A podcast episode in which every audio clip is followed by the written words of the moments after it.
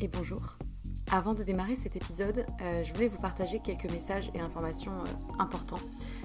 Le premier, c'est merci. Merci, je le répète souvent, pour euh, l'oreille qui écoute. je ne sais pas si vous êtes dans le métro, dans votre lit ou en train de cuisiner, mais peu importe, merci. La seconde chose que je voulais dire, c'est que si vous me suivez sur Instagram ou que vous avez écouté certains épisodes précédents, vous savez que j'ai quitté mon emploi pour me lancer à mon compte. Euh, non pas par opposition au monde salarié, hein, mais euh, plutôt par besoin viscéral d'oser réaliser ce qui était devenu euh, une évidence, et plus précisément deux activités, avec pour fil rouge les mots. les mots qui racontent des histoires et qui sèment des idées et impacteront au moins une personne, j'espère. D'une part en tant que consultante en communication et stratégie de contenu et rédactrice SEO, du coup, mention spéciale pour les sujets autour de la santé, de la psychologie, de la nutrition et de la sexualité. Euh, et ensuite les mots pour aider d'autres personnes à rayonner euh, par des suivis personnalisés réunissant mes connaissances en psychologie et en trauma, le tout infusé par une approche globale mêlant énergétique, tantra, polarité féminine et masculine, blocage émotionnel et outils somatiques sur lesquels je me forme depuis quelques temps. Et en vue de cette activité-là, j'ai créé un compte Instagram dédié et un nouveau podcast, Les mots c'est bien beau, aux côtés de Pierre Kessial. Et je serai infiniment reconnaissante si vous prenez deux minutes de votre temps pour répondre à un court sondage euh, qui m'aidera justement à m'aligner aux besoins et challenges d'un maximum de personnes et qui vous concerne peut-être dans votre vie personnelle pour proposer justement euh, des accompagnements réellement efficaces. Donc euh, vous avez les liens de l'autre compte Instagram et du sondage dans la description de l'émission. Donc merci infiniment si vous prenez ces deux petites minutes pour, pour y répondre. Et pour terminer ce message, j'aimerais juste euh, vous dire une phrase qui, euh, qui réunit un peu tout, toute l'idée et tout ce qui m'anime. Euh, raconter une histoire, c'est surtout raconter celle de quelqu'un qui a besoin de l'entendre et qui sera galvanisé par l'énergie perçue à travers ces mots-là. Voilà, je crois que c'est un, bon résumé du fil rouge de ce vers quoi je vais et ce qui m'anime. C'est tout pour moi et du coup, bonne écoute.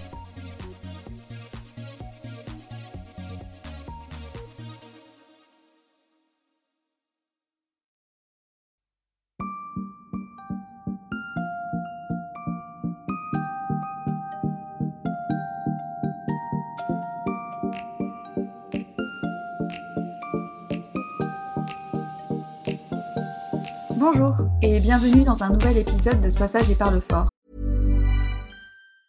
If you're struggling to lose weight, you've probably heard about weight loss medications like Wigovi or Zepbound, and you might be wondering if they're right for you. Meet PlushCare, a leading telehealth provider with doctors who are there for you day and night to partner with you in your weight loss journey. If you qualify, they can safely prescribe you medication from the comfort of your own home. To get started, visit plushcare.com slash weight loss. That's plushcare.com slash weight loss. Plushcare.com slash weight loss. Le podcast pour oser, se changer, ne plus se conformer, rire, parfois pleurer, débattre de sujets et anecdotes variés. Je suis Marie et j'ai décidé d'arrêter d'être trop sage et de parler fort de ce que j'ai envie. Tout d'abord, je tiens à vous remercier pour votre présence, euh, vos retours, vos messages, vos partages. Ça semble un peu futile, mais ça m'apporte bien plus que vous ne l'imaginez. Je reçois aujourd'hui Lucille. Lucille m'a contactée via Instagram et en fait, on a rapidement parlé du monde des psychothérapies et qui plus est dans le cas des troubles alimentaires. Euh, hasard, je ne pense pas, parce que vous le savez peut-être, mais c'est un sujet qui me touche particulièrement et que je connais euh, bien. Jusqu'à présent, il m'a été difficile d'en parler directement parce que j'estime ne pas avoir les compétences pour en parler, parler des meilleurs soins et des meilleures méthodes pour aider ces personnes. Euh, je ne suis pas psy et les seules euh, expériences que j'ai et les seules rencontres que j'ai eues ont pu m'apporter effectivement au fil du temps une idée globale de ce qui a fonctionné ou échoué pour moi. C'est un long chemin, mais je pense avoir enfin trouvé les soignants adaptés et surtout le type de thérapie qui m'aidait vraiment. Pour en revenir à mon invité, Lucille a choisi comme vocation de vie le monde de la pédopsychiatrie et plus spécifiquement l'anorexie mentale. Après plusieurs années d'exercice, elle a acquis une connaissance plutôt accrue de cette pathologie dont on parle trop peu et qui est pourtant la maladie mentale la plus mortelle. Euh, à titre d'information, il y a aujourd'hui près de 5% de la population qui souffre d'anorexie mentale 10 à 15% des personnes atteintes décéderaient prématurément. Insuffisance cardiaque, dénutrition, suicide, étouffement dû au vomissement, rupture de l'œsophage, etc. Enfin bref, je ne vais pas aller plus loin pour l'instant et je vais plutôt laisser Lucille nous parler d'elle et de son métier. Donc euh, bienvenue Lucille. Bonjour Marie. Qui es-tu? Que fais-tu dans la vie? Eh bien, je m'appelle Lucille, je suis psychologue en pédopsychiatrie et plus spécifiquement avec des adolescentes qui donc euh, souffrent d'anorexie, de TCA, trouble du comportement alimentaire. Et donc, du coup, tu es dans un service spécialisé actuellement? Exactement. En fait, à Nice, il y a un hôpital pédiatrique euh, qui est très connu, dans lequel il y a un service qui s'occupe spécifiquement des personnes, des adolescentes souffrant d'anorexie. Tu es là-bas depuis combien de temps? Je suis à Nice depuis deux ans et demi. Avant, j'étais en région parisienne. Je suis née là-bas, j'ai grandi là-bas. Et on s'est retrouvés à Nice euh, sur un coup de tête, comme on dit. Tu es dans ce service du coup depuis deux ans et demi? À peu près. En fait, ça s'est fait assez rapidement du moment que je suis arrivée à Nice par contact, je me suis retrouvée là et ça m'a beaucoup plu parce que j'avais déjà travaillé dans ce milieu à Paris avec des adultes, donc je connaissais plutôt bien le sujet. Et c'est toi qui as choisi le secteur des troubles alimentaires? Oui, il y a quelques années. En fait, j'avais obtenu un premier stage dans un lieu qui me plaisait pas plus que ça. Et finalement, j'avais eu vent d'un autre stage qui était euh, là avec des adultes anorexiques. Et euh, bah, j'avais pas trop hésité, j'avais changé de stage et je m'étais retrouvée dans cette structure pour adultes j'avais commencé à euh, rencontrer des patientes, évidemment avec ma référente, hein, pas seule au départ. J'ai obtenu un poste euh, à durée déterminée qui m'a permis de voilà, poursuivre mes consultations avec ces personnes-là et d'en savoir un peu plus sur cette pathologie. Pour rappel, donc toi, tu es psychologue spécialisé en pédopsychiatrie. Tu as fait quoi comme étude pour faire ça? Donc, je suis psychologue clinicienne. Pour cela, j'ai fait une fac de psychologie, au cours de laquelle j'ai choisi diverses options, pas forcément les troubles alimentaires d'ailleurs. Tu es psychologue clinicienne et après, tu peux t'ouvrir à n'importe quel champ clinique finalement. Au cours de ces dernières années d'études, je me suis plus euh, rapprochée des troubles alimentaires. Et du coup, tu as fait ce stage et tu as été immergée mmh. complètement dans ce milieu c'était un centre de consultation, donc il y avait des psychiatres et des psychologues. Ce n'était pas un service spécialisé pour les troubles alimentaires, c'était un service de consultation en psychiatrie générale, on va dire. Il y avait un peu tous les profils, mais c'est vrai que euh, je me suis retrouvée à avoir beaucoup de patientes souffrant de troubles alimentaires, plus que d'autres pathologies en fait. Euh, et, du coup, tu t'es euh, malgré toi spécialisée dans la prise en charge des adolescents euh, qui souffrent d'anorexie mentale, c'est ça? De mon passage à Paris avec les adultes anorexiques, je suis passée à Nice et là j'ai rencontré des adolescents anorexiques. Du coup, aujourd'hui, en quoi consiste ton métier, ton quotidien à Nice? Eh bien, mon métier à Nice, c'est partagé entre deux structures. La première, c'est l'hospitalisation des patientes anorexiques et donc leur prise en charge globale. Et l'autre partie, c'est la maison des adolescents, qui est un centre de consultation ouvert à tous les adolescents des Alpes-Maritimes. Pour la partie à l'hôpital, par exemple, c'est de prendre en charge les soins de ces personnes, de ces adolescentes, parce que bon, il y a quand même une très grande majorité d'adolescentes et très peu d'adolescents. Et tu les vois plusieurs fois par semaine? Déjà, il y a l'hôpital qui va aller vraiment dans le sens euh, de la prise en charge de cette maladie spécifique, c'est-à-dire euh, faire rupture avec la réalité, le quotidien où elles sont un peu emprisonnées euh, par leurs symptômes et leurs pensées. Et puis l'hôpital va faire un peu rupture. Tout va changer. Comment c'est mis en place eh bien, en fait, la plupart du temps, pour les patientes qui sont hospitalisées, c'est donc des patientes qui se retrouvent dans un état somatique grave. Pour des paramètres connus, c'est la tension qui est très basse, le cœur qui bat lentement, avec évidemment un poids très faible, un poids qui continue à descendre d'ailleurs. Cette configuration somatique médicale va amener le médecin à un moment stopper et dire on va vous prendre en charge, on va vous soigner. En tout cas, on va essayer. C'est du jour au lendemain des patientes qui n'acceptaient pas du tout l'idée d'ailleurs d'aller à l'hôpital hein, et qui d'ailleurs le jour où ça arrive ne sont pas du tout d'accord. C'est des patientes qui sont finalement forcées, contraintes à aller à l'hôpital parce que comme c'est des adolescentes, la responsabilité tient à leurs parents. Donc hmm. euh, voilà, on indique aux parents que là, on recommande fortement une hospitalisation. La plupart du temps, ça se fait. Des fois, ça ne peut pas se faire. Et de là, en fait, toutes leurs habitudes vont changer. Tout ce qu'elles pouvaient faire à la maison, dans le contrôle, dans la rigidité, dans euh, la non-alimentation, ou en tout cas euh, la dissimulation de la non-alimentation, tout ça, ça va disparaître, puisqu'en fait, elles sont à l'hôpital, tout est contrôlé d'une autre manière par quelqu'un d'autre. Ça, c'est très troublant pour elles, je, je, le sais. Il y a un peu comme un choc de l'hospitalisation, où en fait elles imaginaient qu'elles arriveraient à s'en sortir dehors, qu'elles se débrouilleraient, que... et c'est souvent ce qu'on entend, hein, c'est non mais c'est bon, je peux sortir, je vais me guérir. Mm. Le problème c'est que nous on sait comment cette maladie agit et ô combien elle est profonde. Donc tu considères pour toi qu'une hospitalisation est recommandée lorsqu'on voit une anorexie se développer chez une adolescente ou un adolescent ou même une adulte? La question est très compliquée. Quand des paramètres médicaux commencent à nous alerter, il ne faut pas trop traîner. On voit très bien des patientes qui sont sur le fil, on leur dit attention, si ça continue, tu sais qu'on va être obligé de t'hospitaliser, etc., etc. Mais cette hospitalisation, elle n'est pas inévitable. Euh, il y a certaines personnes qui ne sont pas hospitalisées. Est-ce que ces personnes-là se soignent réellement? Je ne sais pas. Il y a aussi le risque peut-être d'une chronicité ou d'un entre-deux ou du développement d'une orthorexie ou d'un contrôle un peu différent ou d'un transfert du symptôme sur un autre c'est une question très compliquée. Je dirais pour moi qu'une anorexie qui se développe à l'adolescence, il y a très peu de chances pour qu'elle ne devienne pas grave. On sait que c'est pas un processus qui va en s'arrangeant. Il y a des choses profondes qui s'installent et euh, je crois que plus on attend, plus ça va être difficile. En plus, on sait que chez l'adolescente, il y a d'autres paramètres qui complexifient encore la situation. C'est quand même l'adolescence, c'est une crise identitaire, c'est des remaniements très importants euh, au niveau des questions qu'on se pose sur soi-même, sur le sens de la vie aussi. L'anorexie vient quand même souvent se fonder sur un espèce d'état dépressif. Et en fait, l'anorexie vient se greffer là-dessus et ça rend quand même la tâche davantage compliquée. D'autant qu'en plus, l'anorexie ou le trouble alimentaire n'est là que pour masquer le mal-être plus profond et que tant que le symptôme est là, sous quelque forme qu'il soit, il est impossible de lever le cache. C'est toujours des périodes difficiles, comme tu l'as dit, et c'est souvent à ce moment-là que beaucoup de choses se jouent au niveau identitaire et processus de devenir adulte. Et puis même vis-à-vis de la famille, faire accepter à la famille qu'il y a un problème, que la personne elle-même ne soit plus dans le déni, enfin, ça peut prendre parfois des mois, des années. En plus de ça, cette pathologie est très mal connue. Euh, la plupart des personnes parfois ne voient pas que d'autres euh, personnes souffrent de troubles alimentaires. Or, je pense qu'il y en a beaucoup plus qu'on n'imagine en France.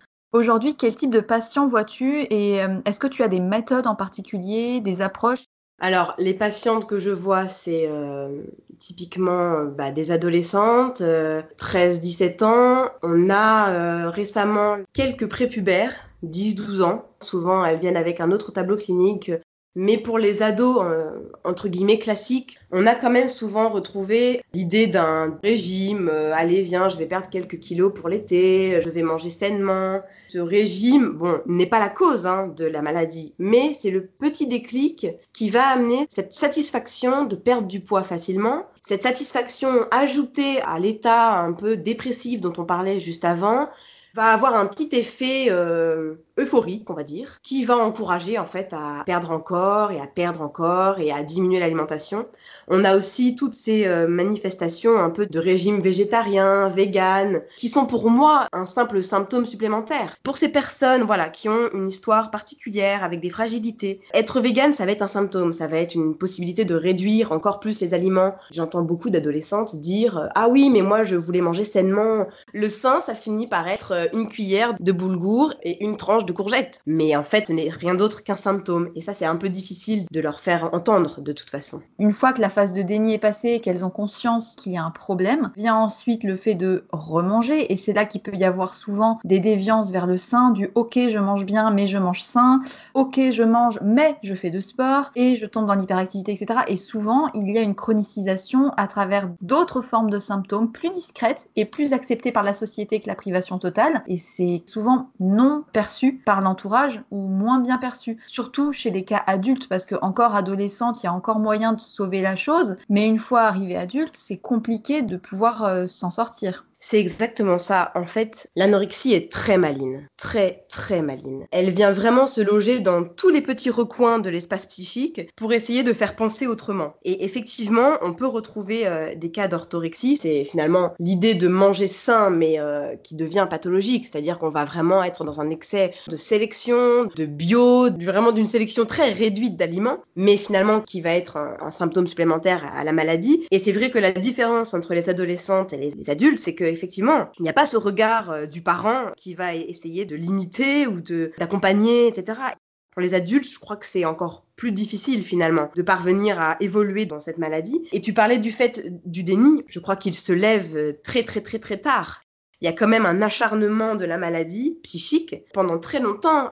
Les patientes n'ont aucune confiance en les médecins, en les psychologues. Avec le recul, avec le soin et le temps qui passe, elles peuvent dire Mais moi, quand je suis arrivée à l'hôpital, je voulais pas être là. Quand on me disait quelque chose, je pensais qu'on me mentait. Je pensais qu'on me voulait du mal, presque des fois. Du coup, il y a vraiment ce truc où la pensée est totalement prise dans cette maladie et en fait, elle ne peut pas raisonner de manière euh, rationnelle, disons. Mais comment on peut faire face à ce déni mental et à cette tendance de la maladie à faire penser le contraire de la vérité Il faudrait en gros, pour ces patientes, toujours se dire que leurs pensées automatiques sont biaisées et qu'il faut faire l'inverse de ce qu'elles ont envie de faire. Je ne sais pas si je suis claire. C'est très vrai que la plupart de leurs pensées sont liées à l'anorexie. Tu parlais tout à l'heure d'hyperactivité et effectivement, si on pouvait établir quand même les symptômes premiers d'une anorexie qui est en train de s'installer, c'est la restriction alimentaire avec la sélection des aliments qui se réduit, réduit, réduit, Évidemment, la perte de poids qui va être euh, fulgurante dans certains cas. Il y a deux autres facteurs qui sont un peu plus invisibles et que les parents notamment euh, ont du mal à accepter comme symptômes.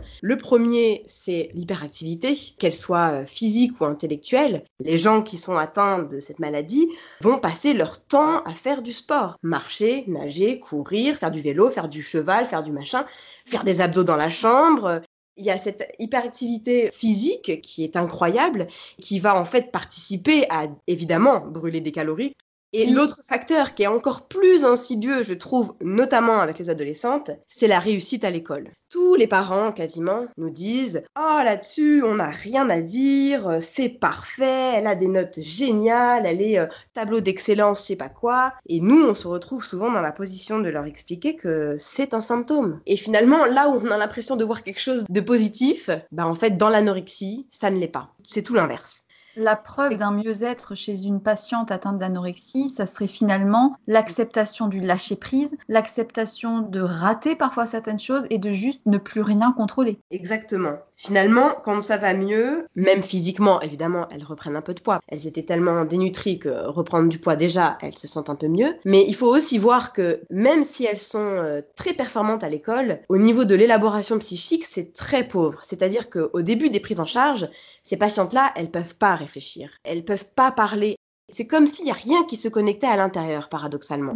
Quand je suis là avec mes patientes, mon but, c'est de créer une alliance thérapeutique. C'est pas de les soigner dans un premier temps. Qu'elles puissent accéder à l'idée qu'elles peuvent me faire confiance et qu'elles puissent, avec le temps, aborder divers sujets qui leur permettra, voilà, avec la renutrition, d'élaborer, d'associer et d'avoir du recul sur le chemin qu'elles viennent de traverser. J'ai longtemps euh, pensé que comme ce n'était qu'un problème psychologique, il fallait évidemment soigner le symptôme, mais surtout, surtout soigner le côté psy. À 25 ans, je comprends enfin que sans éradiquer le symptôme d'abord, accepter de renoncer au contrôle, les cognitions ne peuvent se faire et les avancées psychologiques et les commandes du pourquoi n'ont pas lieu d'être avant en fait. Et malheureusement, j'entends très souvent dire ah mais c'est psychologique, euh, il faut aller voir un psy. Oui, bien sûr, mais il faut aussi et surtout d'abord renoncer aux symptômes et c'est sûrement le plus difficile parce que c'est une drogue. Et je considère que l'anorexie mentale ou les troubles alimentaires sont une drogue au même titre que l'alcool.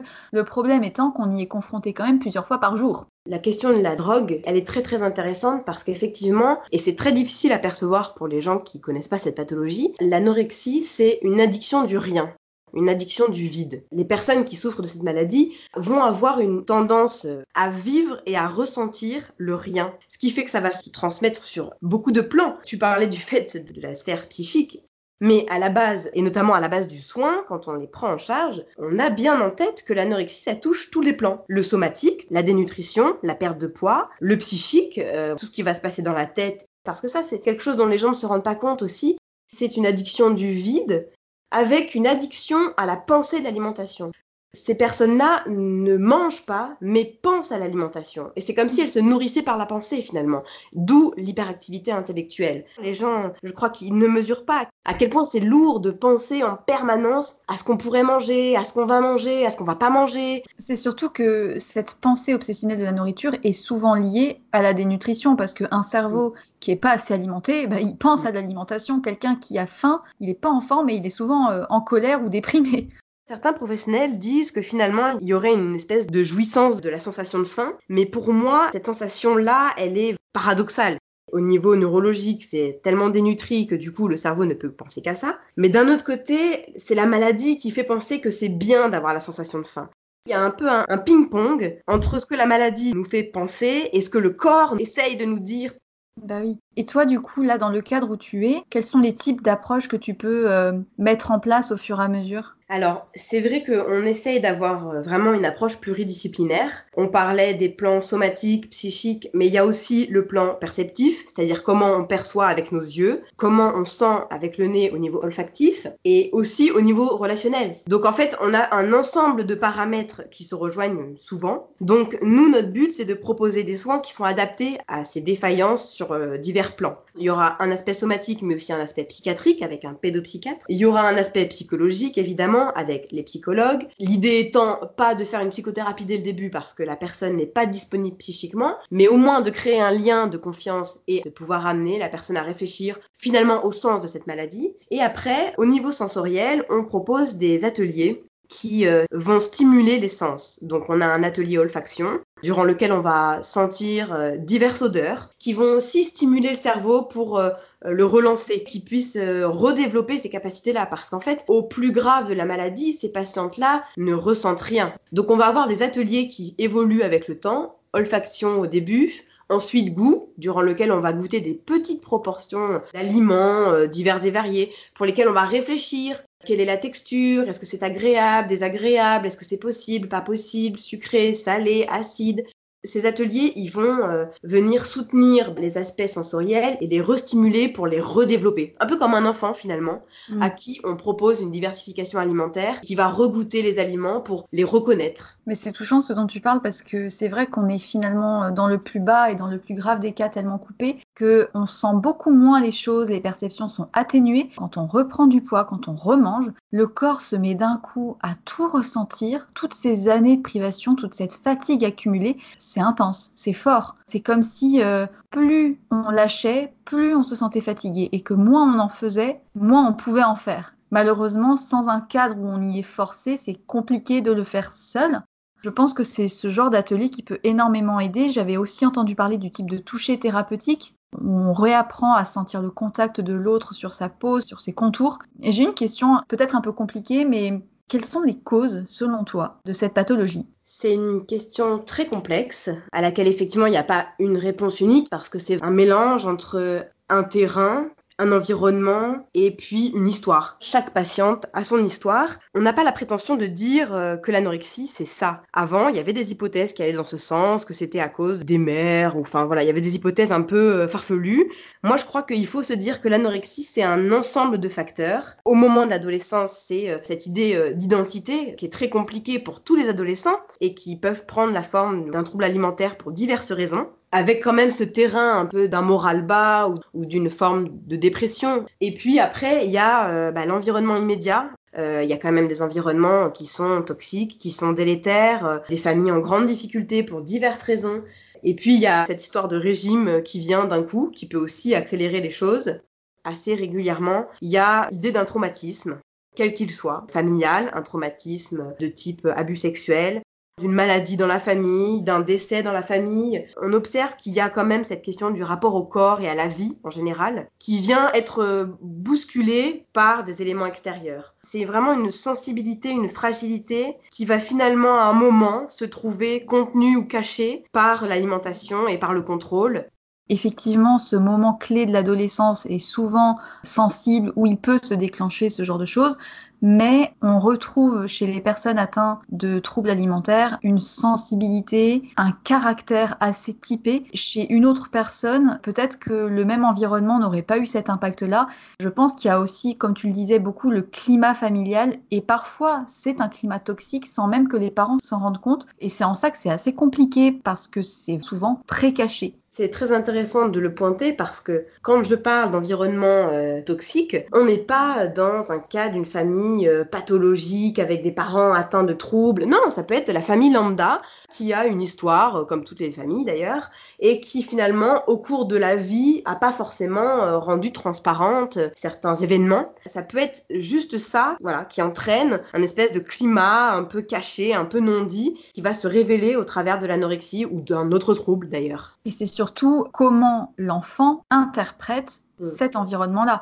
Mais en tout cas, du coup, toi, tu es en contact avec peut-être d'autres types de soignants pour suivre cette pathologie? C'est ça. Moi, je suis psychologue, il y a une infirmière, il y a une danse thérapeute. C'est un, ensemble de professionnels qui intervient. Et aussi, il y a un groupe de parole où effectivement, on essaye de parler, je dirais, de tout et de rien, mais en essayant toujours de le raccrocher à ce qu'est la maladie finalement et comment elle peut apparaître même au travers d'un sujet qui n'a rien à voir. Les personnes que tu suis euh, dans cette unité peuvent sortir à partir d'une certaine condition physique il y a un espèce de projet de soins avec un poids de forme pour euh, la sortie. Mm. Mais on est quand même sur des hospitalisations qui sont assez longues, en moyenne entre 6 et 12 mois, mais avec un projet de soins qui évolue. Au départ, elles sont à l'hôpital tous les jours, elles sont hospitalisées. Avec le temps, on va évoluer vers des visites qui peuvent se situer dans le hall de l'hôpital. Puis ensuite, on va créer des permissions en fait, l'idée, c'est de recréer des moments à l'extérieur de manière très très progressive. Le cadre de l'hôpital ayant quand même été rassurant du point de vue du lâcher-prise, et la sortie vers l'extérieur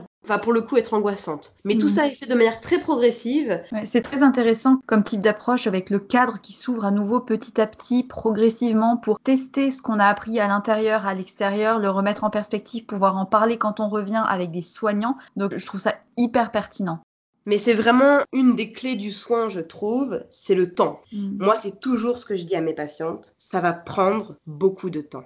On va améliorer l'état somatique, mais il y a tellement de taf par ailleurs que ça va prendre beaucoup de temps.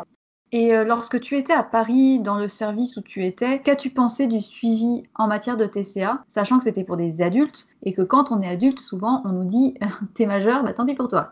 Il y a une grande différence dans l'offre de soins entre les adolescents et les adultes. Il y a très peu de services qui proposent des soins spécialisés pour les troubles alimentaires. J'ai l'impression que pour les adolescents, il y a quelque chose qui est possible dans certaines villes. On est bien d'accord que c'est pas partout. Il y a quand même très peu de soignants qui sont spécialisés en troubles alimentaires. Mais pour les adultes, je crois que c'est encore plus complexe parce que il existe certains services spécialisés, c'est certain, mais encore moins nombreux que pour les adolescents.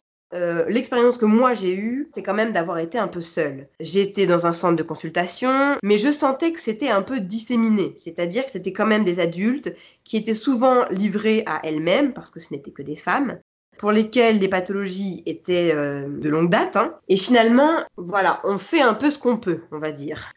Souvent, euh, les services, c'est plutôt de la psychiatrie générale, ce qui fait quand même que le soin est moins spécifique. C'est beaucoup plus difficile pour ces adultes de parvenir à traverser ces moments de maladie et même à les dépasser quand le soin n'est pas forcément spécifique. Pour parler plus globalement, la psychiatrie en France, tu penses qu'il y a des retards, des inconvénients ou des choses positives? Encore une fois, j'ai pas la réalité de la France entière, mais ma réalité à moi, c'est qu'on manque de moyens. Je crois que la psychiatrie, c'est un des derniers maillons de l'implication, entre guillemets, des hautes autorités, si on peut les appeler mm. comme ça, il faut vraiment être surmotivé en tant que soignant pour développer des projets et euh, obtenir les financements et les mettre en place.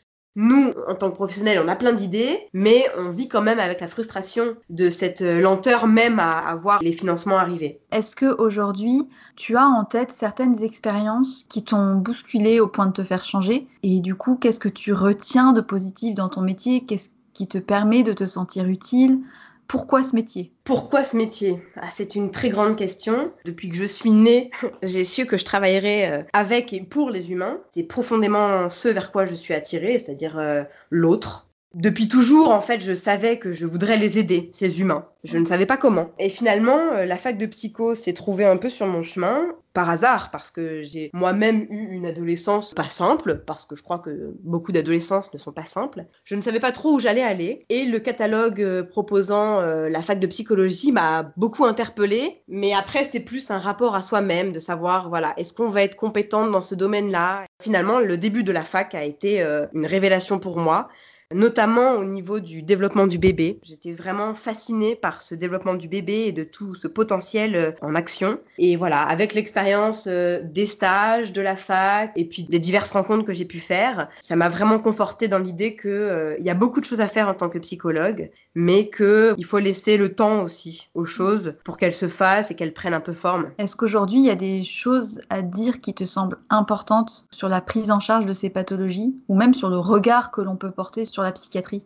Je dirais que ce qui serait vraiment important, c'est que les gens puissent se sensibiliser à la psychiatrie. Les gens ne connaissent pas la psychiatrie et en même temps, on ne peut pas leur en vouloir. Il y a beaucoup d'a priori sur la psychiatrie, sur les troubles psychiques. Les gens n'y connaissent rien et se font des idées un peu toutes faites sur euh, la psychologie, la psychiatrie et euh, les diverses prises en charge. Je vais dire un truc un peu bateau, mais on ne va pas voir un psychologue parce qu'on est fou. Et ça, c'est quand même une idée qui reste euh, marquée dans la société et en général. C'était l'épisode que j'avais fait justement sur les psychothérapies où je disais finalement le plus inquiétant n'est pas celui qui va voir un psy mais celui qui refuse d'y aller. Et oui, exactement. La psychologie et la rencontre avec un psychologue, c'est une histoire de feeling. On ne sait pas trop où on va parce qu'on rencontre quelqu'un qu'on ne connaît pas. Parfois ça passe, mais je crois que le plus important c'est d'avoir en tête que quelqu'un, quelque part, pourra nous recevoir et nous accompagner avec bienveillance et avec pertinence. Mais c'est pas parce qu'on rencontre un psychologue qui ne nous convient pas que la psychologie ne nous convient pas. Si jamais vous avez le désir de rencontrer un psychologue, croyez-y même plusieurs fois. Vous allez peut-être rencontrer plusieurs médecins traitants avant de choisir celui qui vous convient. Pour la psychologie, c'est pareil. Il y en a mm. des chelous, et puis il y en a d'autres qui sont très compétents, comme dans toutes les dimensions euh, professionnelles d'ailleurs, même pas médicales. Et je mm. crois qu'il faut y croire pour soi, en fait. Parce que s'il y a quelque chose qui nous pousse à aller consulter, c'est qu'il faut pas lâcher l'affaire et qu'il faut persévérer. Qu'est-ce que tu pourrais dire sur les TCA De quelle manière tu aimerais qu'on en parle? Quelles sont les choses que tu aimerais qu'on dise dessus? L'anorexie est très très méconnue. C'est d'ailleurs euh, une des choses qui font que je voulais en parler, que je voulais que les gens puissent entendre que euh, c'est une maladie très complexe et qu'il y a des choses à faire. Mais pour représenter un peu l'anorexie, j'avais quand même l'idée de dire que l'anorexie, c'est vraiment une maladie où tout s'éteint. La patiente ne voit plus. C'est vraiment une sorte d'aveuglement moi personnellement et professionnellement, je perçois ces patientes comme dans un grand tunnel noir où on voit rien du tout. Il n'y a pas de vie, il n'y a rien, c'est le vide. Et si l'anorexie entraîne une restriction de l'alimentation, elle altère aussi le psychisme, les perceptions, les sensations. On ne pense plus comme avant, on ne perçoit plus comme avant. Tout est modifié et de manière très extrême. Quand j'arrive dans ce petit tunnel, on va dire, je perçois la porte qui est au fond. C'est une petite porte en bois et on, voit un peu les raies de lumière. Et je crois que mon but à moi en tant que professionnel, c'est de toujours voir la lumière derrière cette porte et de pouvoir la faire entrevoir aux patientes pour qu'elles puissent avancer vers ce tunnel, même si rien n'est évident, parce qu'elles voient rien, hein, clairement, elles sont aveugles. C'est comme si je leur disais d'avancer dans le noir, forcément, c'est compliqué. Mais même si dans l'anorexie tout s'éteint, il y a une possibilité d'avancer et de continuer d'essayer de se tourner vers cette lumière. Et je crois que il n'y a que l'accompagnement qui peut remettre un peu de lumière. C'est beau ce que tu dis. C'est ta manière à toi de parler fort, d'aider ces personnes à se saisir de la lumière et les amener petit à petit en leur disant Ok, là pour l'instant, tu es obligé de fermer les yeux et de faire entièrement confiance, même si tu as passé des années à contrôler, et juste avance les yeux fermés, ça va le faire. Et je trouve que c'est un métier absolument euh, courageux tu dois faire face à des personnes qui sont tellement dans la difficulté et tellement en déni, ça doit demander beaucoup d'énergie, je crois. C'est vrai qu'au départ, quand ta maladie est au plus grave, tout est éteint, il ne reste finalement que le contrôle de tous les paramètres de leur vie. Mais moi, j'y crois, en fait, j'y crois pour elles. On va dire qu'elles ne sont pas clairvoyantes, elles n'ont pas la lucidité. Mais je crois que ce qui est très important aussi en tant que psychologue, c'est de ne pas souffrir de sa fonction. Je crois que c'est vraiment un des paramètres très importants quand on est psychologue, c'est qu'il faut pouvoir conserver la distance qui nous permet de rentrer chez nous le soir et de nous sentir euh, comme quelqu'un de lambda qui rentre du travail. Évidemment qu'il y a certaines situations qui sont dramatiques, mais il faut pouvoir faire la différence entre l'histoire de l'autre et la sienne et les histoires que je rencontre au travail ne sont pas mon histoire. Je les accompagne du mieux que je peux avec ce que je sais de cette maladie, mais je n'en souffre pas. Je crois que si on est psychologue et qu'on souffre de son travail, c'est qu'il faut peut-être faire quelque chose. Donc tu arrives à faire la coupure et à prendre le recul nécessaire en rentrant de chez toi et ça c'est pas évident même pour euh, le commun des mortels et n'importe quel métier qui plus est dans le domaine de la psychologie. Dis-moi si aujourd'hui, quelqu'un qui nous écoute se sent concerné de près ou de loin par cette pathologie, que faire? Effectivement, qu'on se sente soi-même touché par ces symptômes ou qu'on connaisse quelqu'un qui peut-être est touché par ces symptômes, il y a plusieurs choses à faire. La première, je dirais que si c'est quelqu'un qui nous est proche, peut-être qu'on peut, l'encourager à parler de ses souffrances. Et en fait, paradoxalement, ce serait de parler de tout sauf de l'alimentation. C'est de lui demander, voilà, comment tu te sens, de quoi souffres-tu?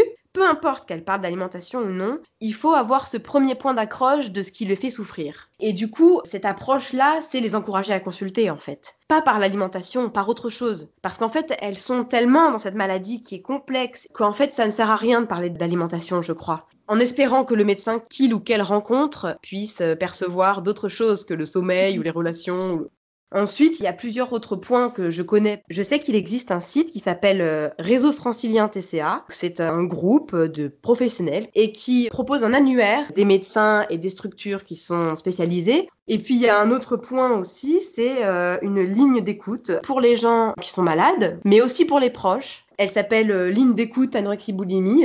C'est une ligne d'écoute qui se fait de 16h30 à 18h tous les jours et chaque jour c'est un professionnel différent qui répond. Je n'avais jamais entendu parler de cette ligne téléphonique, mais je mettrai le numéro euh, dans le détail de l'épisode pour ceux qui veulent euh, demander de l'aide. Je connaissais déjà le site dont tu as parlé, avec beaucoup de références par département sur les psychologues, psychiatres et diététiciennes ou diététiciens spécialisés dans les troubles alimentaires. Donc c'est important de le dire qu'il y a cet annuaire en ligne. Sur ce site, il y a énormément d'informations sur les symptômes et sur la pathologie en elle-même, donc euh, c'est important de le dire. On arrive vers la fin de notre épisode. J'aimerais savoir si tu as un dernier message à transmettre pour parler fort. Je crois qu'au-delà de l'anorexie, la souffrance morale existe chez beaucoup. Si j'ai un seul truc à dire, que ce soit pour l'anorexie, la souffrance morale ou quelque autre trouble psychique ou même somatique, je crois qu'il faut pouvoir essayer de se dire que même quand on ne voit pas la lumière, quelqu'un pourra la voir pour nous.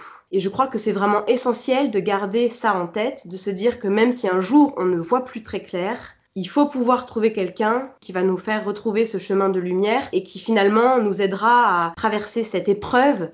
Quand on souffre, il faut aller voir quelqu'un. C'est très touchant ce que tu dis. Euh, le fameux adage euh, ça va le faire je te remercie énormément pour tout ce que tu nous as apporté comme information, la manière que tu as eu d'aborder ce sujet ô combien délicat et ô combien difficile que je n'osais pas aborder moi-même.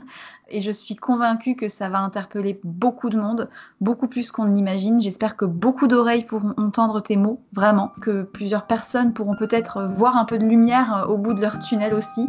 Je te remercie encore une fois. Et pour ceux qui nous ont écoutés, je vous souhaite une très bonne journée. Et surtout, n'oubliez pas, soyez sages un peu et parlez fort beaucoup.